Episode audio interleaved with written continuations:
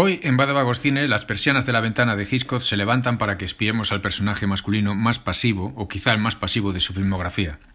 El protagonista de la ventana indiscreta es el más pasivo, ya no porque se haya roto una pierna y no pueda moverse de la silla de ruedas, en la que se pasa gran parte de la película, sino porque solo mira. Lo hace para escapar de su inacción, de su aburrimiento, pero también para escapar de la amenaza o de la idea que para él significa el personaje de Grace Kelly, pues la siente como un cambio que trastocaría su existencia.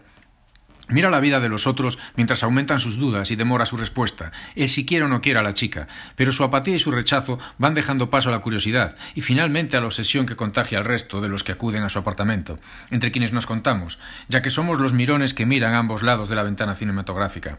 Esa ventana que se abre a cotidianidades de soledad, insatisfacción, temores, esperanzas deseos, incluso del crimen.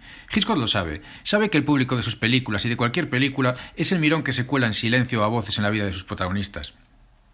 De modo que juega con esa mirada intrusiva e igual astiguaría al espectador para dar rienda suelta a una de sus constantes, puesto que el británico es consciente de la atracción o del morbo insano que suscitan sus suspenses y sus personajes. Y así, pasivos en nuestros asientos, desarmados ante las imágenes y curiosas nuestras mentes, le dedicamos dos horas a sus apariencias y reflejos a la negativa de a dar el paso que Grace Kelly pretende que dé. Él, con la pierna escayolada, se fuga de su realidad, la que puede cambiar su existencia o la que teme que la cambie, centrándose en los movimientos de sus vecinos. De ahí que se pase el día y la noche en esa ventana de donde apenas se aparta, salvo cuando debe ocultarse para no ser descubierto. En contraposición, ella es la parte activa de esta intriga, que encuentra a su sospechoso en el piso de enfrente, en un hombre que parece que se comporta de manera extraña, después de la no menos extraña desaparición de su mujer, la cual no deja de llamar la atención de Stewart y la nuestra, pues su sospecha guía la que nosotros sentimos. Hitchcock escoge esa misma sospecha, la del crimen, como una excusa argumental, que se refuerza con la inestimable colaboración de Thelma Reiter y de Grace Kelly, cuando dan crédito a la versión del lesionado. La primera además introduce un toque de comicidad, mientras que la segunda encuentra su oportunidad para el acercamiento, quizá el definitivo, el que derrumbe la resistencia del hombre que ama, y que no se decide. Ella es el eje de la película, puesto que es quien introduce el conflicto que importa, y que se va limando a medida que la pareja comparte una intimidad que, que, antes de la sospecha no sería posible, o al menos dudo que lo fuese. Ambos personajes mantienen una lucha soterrada, un quiero, no quiero, en el que ella saldrá victoriosa, como confirma la escena final.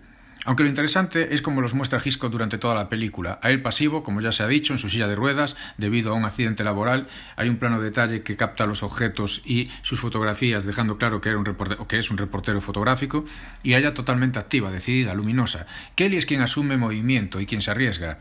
Quien entra en la casa de sospechoso y la que rebosa satisfacción cuando confirma su victoria. Hitchcock juega con nosotros, con nuestra curiosidad, mientras habla de la relación de esta pareja, lo que significa para uno y para la otra. No tiene prisa, le sobran los recursos para entretenernos y desviar nuestra atención. Y lo hace encerrándonos en un decorado donde da rienda suelta a su innegable talento cinematográfico y a su maestría para generar tensión e introducir toques de humor y el engaño del que somos víctimas, puesto que en sus manos, quizá más que la de ningún otro cineasta, puede que con la salvedad de Wilder en Testigo de Cargo o Mankiewicz en La Huella, somos el objeto pasivo que cae con sumo gusto en la trampa cinematográfica, la que satisface momentáneamente nuestra curiosidad. Y ya, abandonando a la pareja protagonista a su intimidad, que bien lo merecen, y con todo el vecindario viviendo sus vidas, de vagos Cine se despide hasta el próximo episodio, o hasta vernos en el blog, donde encontraréis comentarios sobre esta mítica invasión a la privacidad y sobre muchas películas más.